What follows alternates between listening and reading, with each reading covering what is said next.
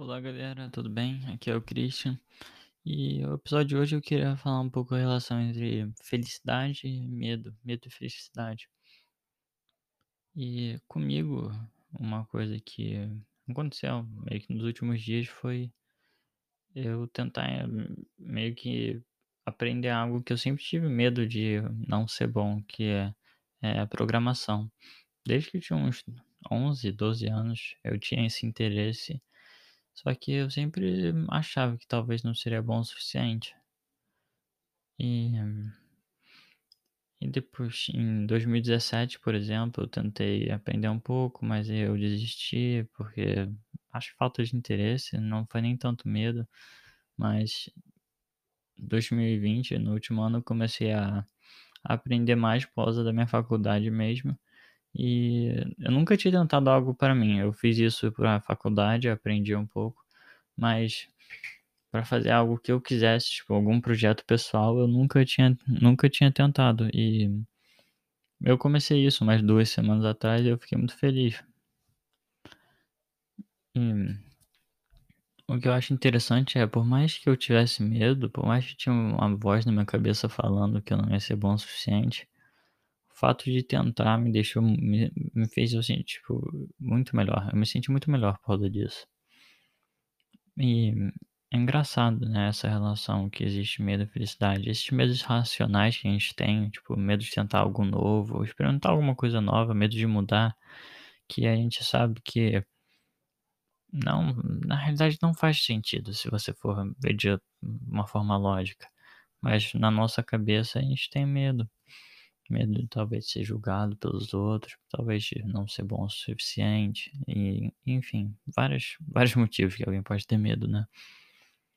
Só que ao fazer isso eu percebi qual é qual, quais são as coisas boas que vêm com isso e as vozes não não somem pelo menos para mim totalmente, só que elas não têm meio que poder, não tem nenhum tipo de influência.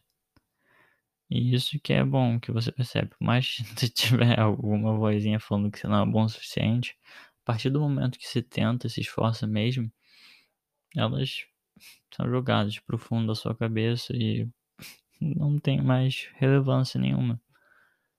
E até que é bom quando a gente percebe isso, dá um sentimento bom, porque a gente percebe, caraca, eu tava, tava meio que perdendo tempo isso aqui, que é, é bom tentar, é bom se esforçar, tentar alcançar algo melhor, tentar ser uma pessoa melhor. Então, para qualquer um que tiver medo de tentar alguma coisa, uma nova. Qualquer coisa nova, aprender o violino, aprender o violão, querer adquirir alguma nova experiência, eu incentivo vocês, por mais que vocês tenham medo de tentar, eu também tenho, mas no final, o que importa é assim, a gente tentar ou não, né? Porque se você pensar bem, se você tenta quando você tem medo, quer dizer que você é uma pessoa corajosa. Então, eu apoio vocês eu espero que tudo dê certo. E saibam que às vezes a felicidade está nos lugares que a gente tem medo de olhar. Os nossos medos, nossas inseguranças, muitas vezes têm as respostas do que a gente precisa.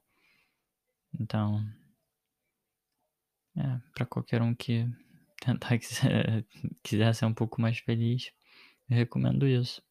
Eu tô gostando, não, não sou nenhum mestre, longe disso, mas só o fato de tentar começar, tentar mudar isso, já, já me dá muita confiança, já me deixa feliz. Então, se eu conseguir tentar ajudar alguém usando essas palavras, divulgando, disseminando essa mensagem, eu ficaria feliz.